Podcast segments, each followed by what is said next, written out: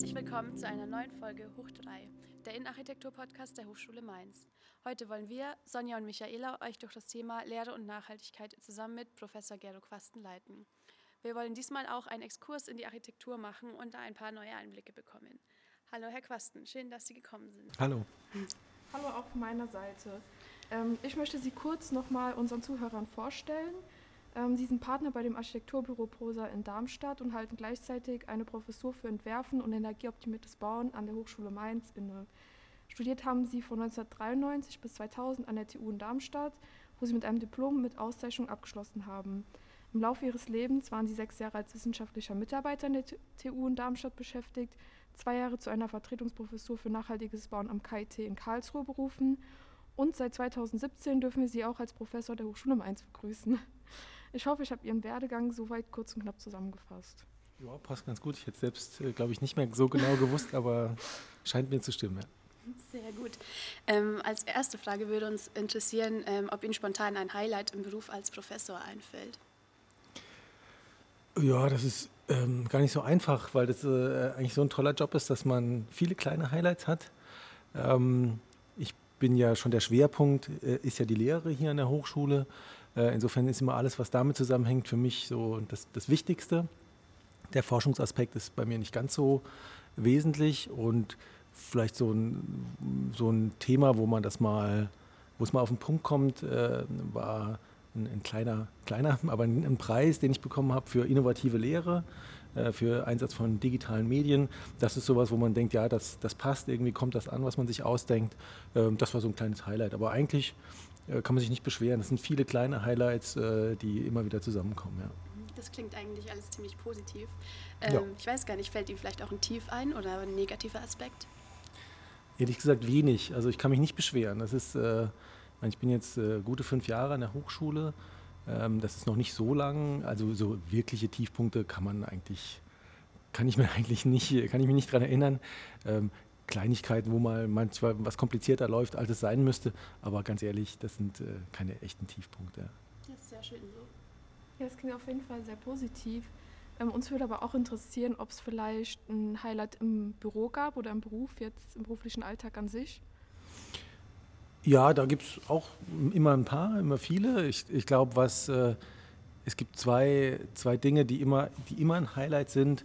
Das ist einerseits, äh, wenn, wenn ein Wettbewerbsverfahren funktioniert, wenn man mal gewinnt. Das ist nicht so oft, aber es ist natürlich immer toll. Äh, das waren verschiedenste Projekte, städtebauliche Projekte in, ähm, im Büro, aber auch mal ein hochbauliches Projekt. Das sind schon so Themen, wo man, wo man sich einfach freut, mhm. das ist das eine. Ähm, und aber auch ein Highlight ist immer dann, wenn, wenn ein Projekt fertig wird. Ähm, da fiebert man ja schon hin mhm. und nicht jedes Projekt wird perfekt, aber es gibt dann immer mal wieder jedes vierte, fünfte, wie auch immer, ähm, wird einfach ein besonderes und da, das ist immer sozusagen das nächste Highlight steht immer vor der Haustür ähm, und man fiebert immer dahin und sobald das fertig ist, hat man aber im Hinterkopf schon wieder ein neues mhm. Projekt, was, äh, mhm. was irgendwie noch besser werden muss oder noch irgendeinen anderen Aspekt hat, der, der einen vorantreibt. Insofern gibt es diese zwei Ebenen, also der Wettbewerb, weil man sich misst und weil man sich natürlich freut, ähm, auch, auch zu gewinnen. Äh, das ist schon auch so ein Thema.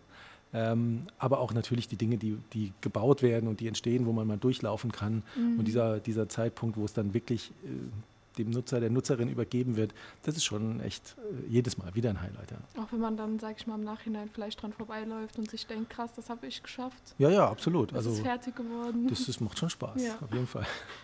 Okay, also ähm, was wir uns auch gefragt haben, wäre vielleicht ein Tief, aber ich gehe mal davon aus, dass es vielleicht auch eher mehr Highlights gab, auch im Beruf. Ja, es gibt schon auch. es gibt auch schon Tiefs. Also ich sag mal so, wenn man, man, man verliert ja auch mal einen Wettbewerb mhm. oder vielleicht die, wo man äh, gleich rausfliegt, sind gar nicht so die schlimmsten, aber da, wo es knapp ist. Ähm, das sind schon Projekte, wo man, also wo man lang dran, dran werkelt und wenn man dann, also wir haben bei etlichen Wettbewerben schon mal einen zweiten Preis gehabt oder mhm. einen zweiten Preis nach Überarbeitung, dann im zweiten Rang so immer so kurz vor vor dem großen Gewinn mhm. gestanden. Und das sind dann schon, da ist man dann schon ziemlich, ähm, also das fuchst einen dann schon. Mhm. Und das mhm. sind schon auch Tiefschläge. Und auch sonst natürlich immer auch mal wieder ein Projekt, was nicht gut läuft, was oder was einfach gestoppt wird, aus welchen Gründen auch immer, wo man einfach viel Herzblut reingelegt hat. Also es gibt nicht nur Highlights da, aber ich sag mal, es, ist, äh, es wiegt sich ganz gut auf. Okay, die Balance macht das quasi. Ja. Ähm, was wir uns auch gefragt haben ist, was war denn so der entscheidende Punkt, warum es jetzt in die Lehre gegangen ist? Also war das für Sie schon immer so ein Punkt, den Sie nachverfolgen wollten oder was gab es irgendwie so ein besonderes Ereignis, das das beeinflusst hat? Mhm. Wie kam es dazu?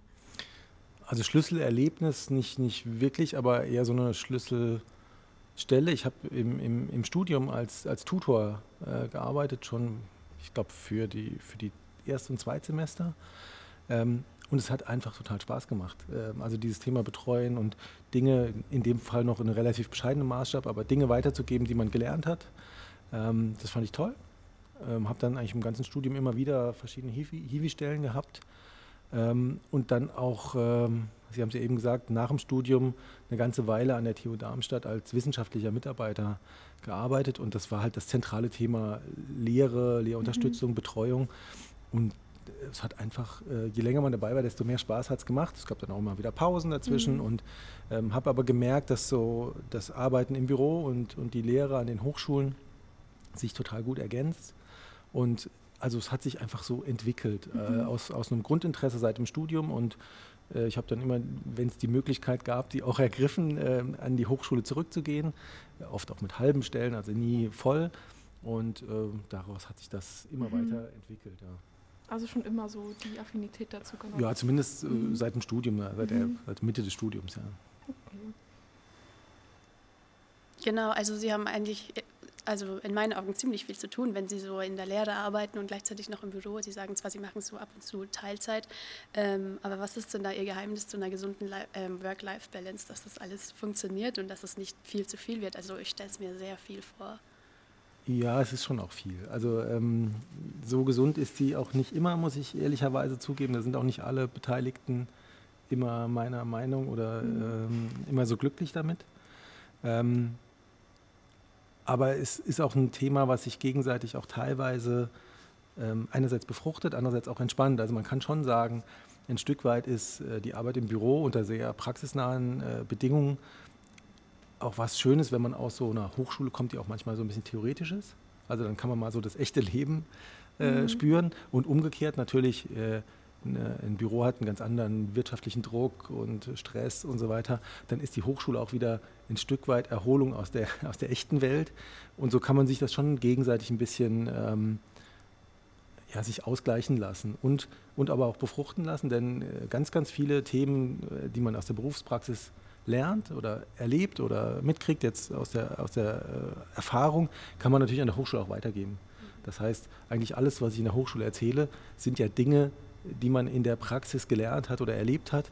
Insofern ist es für mich gar nicht trennbar. Es bedingt sich gegenseitig. Und umgekehrt ist natürlich auch das Büro kann total von der Hochschultätigkeit profitieren, denn man verliert nicht so den Kontakt an, mhm. an, an die Frische, an, es kommen ständig neue junge Leute dazu, die ganz äh, innovative Ideen haben. Und ich glaube, wenn man den ganzen Tag nur im Büro sitzt und gar keinen neuen Input hat, wird man auch irgendwann träge oder ist zu sehr in seinem eigenen Sud.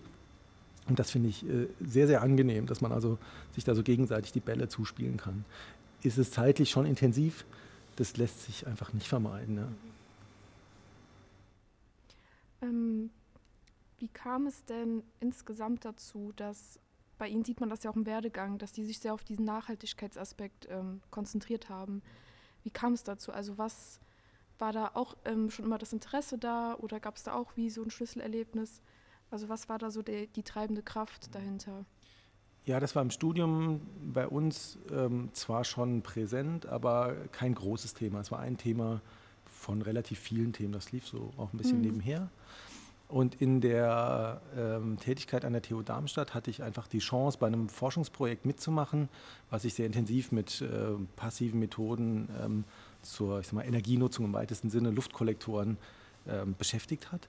Und da ist das, äh, dieses mal, moderate Interesse hat sich einfach entwickelt. Und man hat gemerkt, okay, in dem, zu der Zeit war das eher aus einem technischen Aspekt, aus einem technischen Interesse, was kann man was kann man mit wenig Mitteln machen, ohne viel mhm. Technik trotzdem Energie zu gewinnen. Das war so der, der Anlass. Und daraus hat sich immer mehr entwickelt. Also dieses ja, Nachhaltigkeit ist ein sehr großes Thema. Das hat ja nicht nur mit Energie zu tun, sondern auch mit mhm. Strategien und sozialen Aspekten und ökonomischen Aspekten. Ähm, aber das war eigentlich so das Projekt, was das so angeschoben hat. Äh, und da hat man eigentlich erst so richtig gemerkt, was da noch so alles mit dranhängt. Ähm, das war Anfang der 2000er, da war das Thema schon sehr präsent, aber es nimmt natürlich gerade enorm an Fahrt auf. Und da bin ich ganz froh, dass ich jetzt schon länger mich damit beschäftige. Mhm. Ähm, aber schlussendlich war es auch ein Stück weit Zufall, da in diese Schiene irgendwann reinzurutschen. Mhm. Ja, das ist witzig eigentlich, weil es heute, sage ich mal, auch bei uns jetzt in der Architekturlehre ähm, ein sehr präsentes Modul ist, sage ich mal, was auch mhm. wirklich jedes Semester wiederkommt und das, sage ich mal, der neuen Generation von Architekten wirklich ja als Ziel gesetzt wird, auch nicht nur vielleicht das nebenbei zu behandeln, sondern dass ja. wirklich so ein großes Ziel vielleicht auch an Stelle 1 oder 2 sein sollte beim Entwurf. Genau. Ähm, genau, dazu würde mich dann interessieren zum Thema Innenarchitektur, wie relevant, relevant da denn das Thema Nachhaltigkeit ist. Ja, ich glaube, es ist in allen unseren äh, fachspezifischen Themen auf jeden Fall relevant. Ich bin, nur, ich bin jetzt kein Innenarchitekt, insofern kann ich da nur bedingt eine Aussage zu geben. Aber allein schon der verantwortungsvolle Umgang mit Materialien. Also wir haben ja eine Zeit erlebt, wo man, äh, wo ganz viel Materialinnovationen passiert ist, auch in der Innenarchitektur, ähm, auch wilde Verbundmaterialien, Kunststoffmaterialien und so weiter. Und ich glaube, wir sind jetzt an einem Zeitpunkt, wo man viel intensiver darüber nachdenkt, was kann man eigentlich verantworten, wie sehr sind die Dinge, die wir heute vielleicht äh, im Innenausbau oder in der Innenarchitektur verwenden, in 10, 20 Jahren noch mhm. verwendbar? Kann man sie vielleicht äh, recyceln oder, oder kann man jetzt schon vielleicht Dinge nehmen, die woanders ausgemustert wurden? Ähm, insofern glaube ich, ist das ein Thema, was sich weder von der Architektur noch von der Innenarchitektur trennen lässt. Es ist äh, einfach so allgegenwärtig, mhm. dass man es äh, gar nicht ähm, aus, äh, ausklammern kann. Mm, und vielleicht mal so auf persönlicher Ebene, wie ist das dann für Sie persönlich? Also leben Sie auch nach einem bestimmten Nachhaltigkeitsziel ähm, im, im Alltag, im persönlichen Leben? Ja, auch das muss ich sagen, hat sich schon auch verschoben. Also ich habe vorhin gesagt, das war so mehr so ein technisches Interesse, mit dem das begonnen hat. Ähm, aber so in den letzten Jahren äh, hat sich da schon auch viel verschoben durch eine, natürlich eine öffentliche Diskussion, auch durch die Hochschule, wo man einfach sehr viel mehr auch hinterfragt und hinterfragt wird. Ähm, vielleicht auch, weil man älter wird und ich habe drei Kinder, die, wo ich das Gefühl habe, die wollen auch äh, eine Zukunft haben und eine mhm. vernünftige Welt, in der sie leben können. Insofern hat sich das auf so einer Verantwortungsebene definitiv verstärkt. Also, und man verändert natürlich auch seine, seine Lebensroutinen ab und zu. Ich besitze zum Beispiel kein Auto mehr seit zwei Jahren, weil ich viel mit dem Rad und mit der Bahn fahre einfach nur, weil man sich damit auseinandergesetzt hat und irgendwann merkt man, dass es eigentlich überhaupt kein Problem ist. Zumindest nicht, wenn man von meinem Wohnort hier nach Mainz muss. Ich wohne direkt am Bahnhof, ich kann also im Römischen Theater aussteigen. Es wäre schon fast absurd, immer mit dem Auto zu fahren, aber ich bin das erste Jahr nur mit dem Auto gefahren, weil ich nicht intensiv genug darüber nachgedacht habe. Insofern ist das ein Thema, was schon auch präsenter wird und ähm, wo man mehr Verantwortlichkeit übernehmen muss.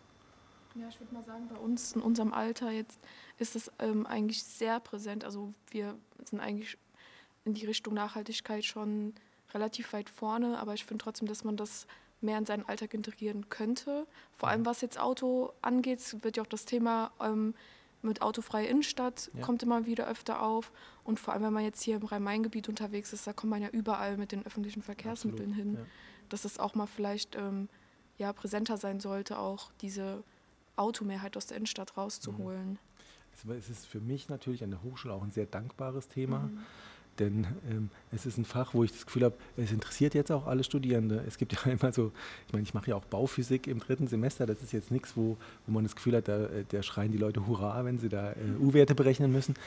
Aber es ist total dankbar, wenn man über Energiekonzepte, über Nachhaltigkeit äh, was sagen kann, ähm, weil es ein dankbares Publikum gibt. Die wollen auch was wissen, die fragen auch nach. Mhm. Das ist natürlich eine tolle äh, Situation für mich äh, in der Lehre das Thema ist auch aus unserem Studium, also aus unseren beiden Studiengängen überhaupt nicht mehr wegzudenken. So, das gehört da einfach dazu und finde ich auch gut so.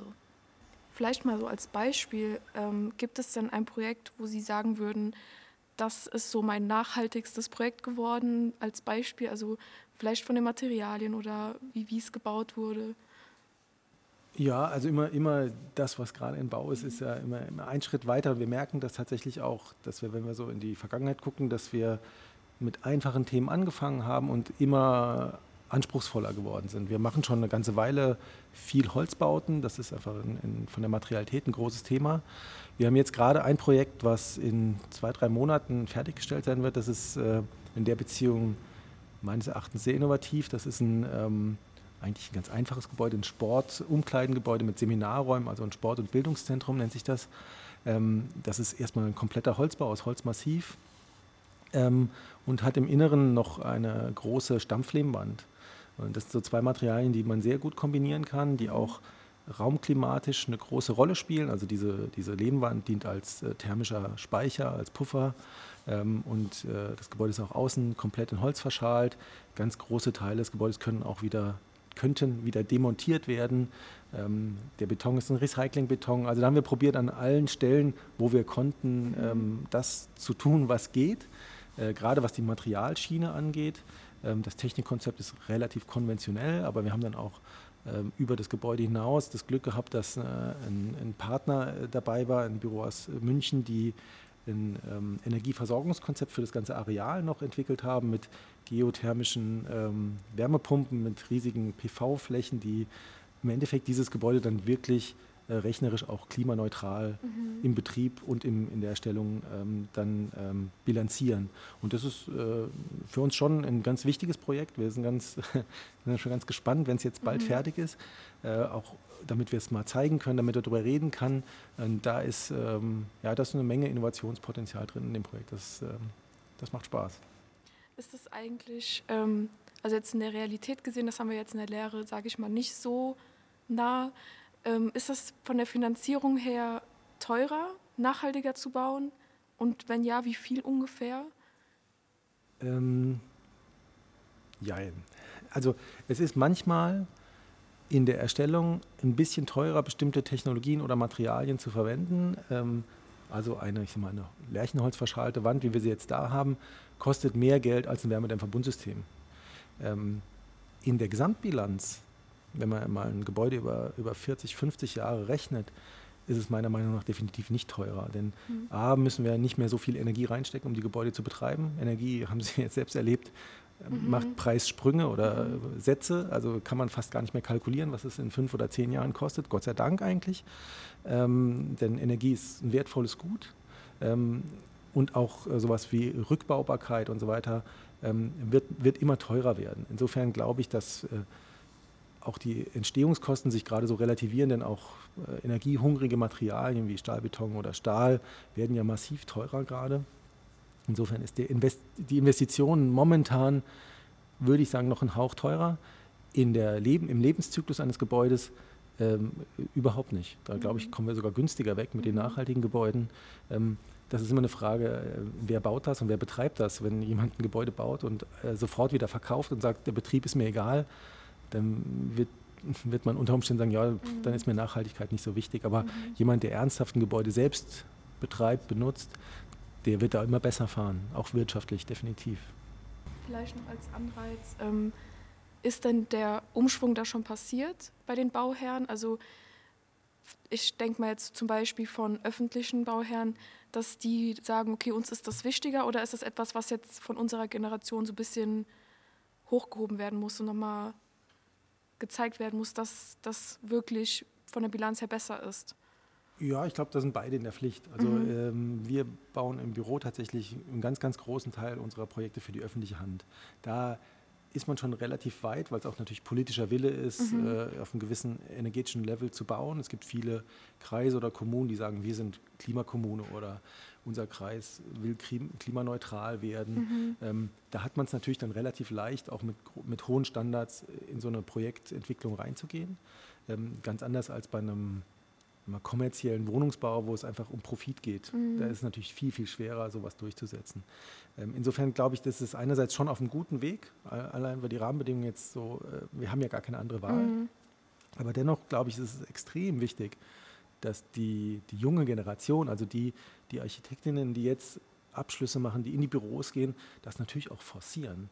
Denn es gibt immer noch sehr, sehr viele Büros, die machen das seit 20 Jahren, so wie sie es gelernt mhm. haben, sind dann auch vielleicht ein bisschen träge. Und wenn dann neue MitarbeiterInnen kommen und sagen, ähm, warum macht ihr das nicht so und so und so und äh, legt da mal noch eine Schippe drauf, dann wird da vielleicht gar nicht so viel passieren. Ja? Und mhm. äh, ich mhm. glaube, das ist ganz, ganz wichtig, denn die Leute, die jetzt Abschlüsse machen, die sind in fünf Jahren, haben sie eine, äh, viel Erfahrung und dann kommen sie auch an Positionen, wo sie auch Entscheidungen treffen können. Das ist vielleicht noch nicht direkt nach dem Studium, aber es kommt ja dann mhm. unter Umständen relativ bald. Es gibt gerade ja überall wird händeringend werden Architektinnen gesucht, ja, auch in, in, in der Verwaltung, in den Büros, überall. Und da hat man schon auch eine, einen großen Hebel äh, in, in naher Zukunft und da baue ich schon auch auf eine Generation, die sagt, wir, wir bauen nicht mehr den Quatsch, den ihr, mhm. den ihr da vor 10, 20 Jahren noch gemacht habt und, und auch oder noch früher definitiv. Mhm. Da bauen wir auf euch. Das ist ein guter Ausblick in die Zukunft eigentlich. Genau, ähm, in Ihrem Büro ähm, und auch so ähm, haben in der Lehre, ähm, haben Sie da viel Bezug zu Innenarchitekten? Also arbeiten Sie viel mit denen zusammen und haben da vielleicht auch ähm, neue Inputs von denen? Ähm, leider zu wenig, muss ich sagen. Also wir haben äh, eigentlich viele Themen, wo man das gut machen könnte, denn wir machen viel im Bereich Kindergärten und Schulen wo das Thema Innenarchitektur, also Ausbau, äh, feste Einbauten, eigentlich ein total sinnvolles, relevantes Thema ist. Aber leider muss man sagen, ähm, also für uns eigentlich ganz gut, weil wir oft damit mit beauftragt werden. Leider muss man sagen, ist da die öffentliche Hand meistens ähm, eher auf dem Standpunkt, ja, was brauchen wir denn jetzt noch einen Innenarchitekt dazu? ich sag mal, eine Garderobe kriegt ihr doch auch irgendwie hin. Und wir kriegen es auch irgendwie hin, aber vielleicht ist das genau der Punkt. Ähm, ich glaube, dass da die, also die professionellen Innenarchitekten, die das auch wirklich gelernt haben von der Pike auf, eigentlich die besseren Partner wären. Wir sind natürlich nicht immer in der Lage, unseren Bauherren zu sagen, äh, engagiert jetzt mal noch einen Innenarchitekten. Ähm, wir hatten auch schon mal Innenarchitekten als Mitarbeiter, weil das natürlich auch so ein Spektrum ist, was gut bei uns äh, reinpasst. Wir haben jetzt gerade äh, heute über eine Schulung gesprochen, wo eine Innenarchitektin bei uns im Büro eine Schulung zum Thema, wie funktioniert Farbe in Bildungsbauten, nochmal eine in, interne Schulung gibt. Aber tatsächlich in der Kooperation ist es erstaunlich wenig für unser Thema. Und ich würde mir eigentlich wünschen, dass da gerade von der öffentlichen Hand vielleicht noch mehr ein Bewusstsein existiert. Da haben die Innenarchitekten aber einen relativ schweren Stand, weil die oft so ein bisschen als ja, so äh, nicht notwendig erachtet werden. Manchmal ähnlich wie die Landschaftsarchitekten, wo es heißt, ja, das, mhm. das bisschen Spielgerät könnt ihr noch mitmachen. Bei der Landschaftsarchitektur sagen wir inzwischen, ähm, wir machen es gar nicht, weil da auch Gewährleistungsthemen dranhängen, die echt kompliziert werden. Ähm, aber bei den Innenarchitekten ist es äh, zu wenig und könnte tatsächlich auch in der Lehre forciert werden. Also da ähm, gibt es zwar immer mal wieder Kooperationen, aber ich denke, da ist echt noch Potenzial nach oben. Ja. Das stimmt. Vor allem im Studium haben wir eigentlich überhaupt keine Berührungspunkte. Also in Architektur und Architektur könnte man allein im Studium schon viel besser verbinden. Absolut. Dass es dann so Formate wie jetzt diesen Podcast geben muss, dass das überhaupt irgendwie zustande ja. kommt. Und ich sag mal so, ich bin jetzt auch die einzige Architektin in dem Kurs. Mhm. Und das wird auch nicht so, also es war jetzt auch Zufall, dass ich dazu gekommen bin. Das wird jetzt auch bei uns nicht so richtig gesagt, so hey, da gibt es die ja. und die Möglichkeit, dass das ein bisschen interdisziplinärer vonstatten geht, was auch ein bisschen schade ist. Mhm finde ich. Ja, weil es macht ja eigentlich voll Sinn, von mhm. jeweils dem anderen wieder zu hören und ganz neue Ideen. Ja. Also wir haben jetzt ja, äh, es gibt ja ein Modul bei uns Innenarchitektur mhm. und Integration Gebäudetechnik, in dem ich ja auch beteiligt bin, für den technischen Teil allerdings. Äh, und die Martha Pellegrin hat jetzt im letzten Semester das etwas intensiviert, hat auch Kollegen aus der Innenarchitektur sozusagen eingeladen, die dann Impulsvorträge halten bei uns. Ähm, das tut dem gut. Also man muss ganz klar sagen, wir können da eine Menge mitnehmen und lernen und umgekehrt auch. Ähm, ich, ich denke, da kann man auf jeden Fall äh, noch drauf aufbauen. Also das ist mhm. eher rudimentär noch. Ja. Also so als Ausblicke in die Zukunft als Ziele, dass wir als Studenten, sage ich mal, als neue Generation die Nachhaltigkeit auf jeden Fall weitertragen und darauf bestehen, sage ich mal, und dass wir vielleicht auch ein bisschen interdisziplinärer zusammenarbeiten. Also dass da wirklich mehr dieses Zusammen entsteht. An beiden Themen geht glaube ich, überhaupt nichts vorbei. Mhm. Also alleine können wir sowieso mhm. nie was tun, denn äh, wir Architekten sind ja so ein bisschen die Generalisten, aber ohne unsere Fachleute, sei es jetzt äh, eben die Innenarchitekten, ob es Tragwerksplaner, Bauphysiker, also äh, diverse Disziplinen, ohne die sind wir aufgeschmissen. Also das geht sowieso nicht. Und, ähm, und an dem Thema Nachhaltigkeit, Verantwortlichkeit kommt sowieso niemand mehr vorbei. Und gerade in den interdisziplinären Geschichten, da kann man das meiste rausholen ne? und wirklich auch das Know-how von anderen nutzen und dann wirklich nachhaltig denken. Denn wenn ich nur meine Schiene fahre, dann werde ich was übersehen. Also da müssen wir auf jeden Fall kooperieren mit allen anderen Disziplinen. Auf jeden Fall. Ja, dann würde ich sagen, danke, dass Sie sich Zeit genommen haben. Sehr gerne. Es war für uns und bestimmt auch für unsere fleißigen Podcast-Hörer sehr aufschlussreich und interessant. Ähm, vor allem einen Einblick in Ihren Arbeitsalltag zu bekommen, weil Sie ja viel jonglieren müssen und ähm, auf die Nachhaltigkeitslehre vor allem. Und dass wir auch vielleicht ein bisschen so einen Ausblick auf die Zukunft bekommen haben, worauf wir auch als Studenten uns ein bisschen, mhm. sag ich mal, wo wir drauf aufbauen können. Mhm. Genau. So, nächste Folge leiten euch Tamara und Sehen durch ein sehr wichtiges und auch heutzutage sehr relevantes Thema. Sie geben euch Einblicke in die psychische Belastung, speziell im Design. Da dürft ihr euch gerne schon mal drauf freuen. Genau, und an der Stelle möchte ich auch auf unseren Insta Instagram-Account hinweisen. Dort bekommt ihr auch exklusive Behind-the-Scenes-Einblicke. Die Verlinkung findet ihr in der Folgenbeschreibung. Schaut vorbei, abonniert und ihr seid immer auf dem Laufenden. Ciao und bis dann. Tschüssi.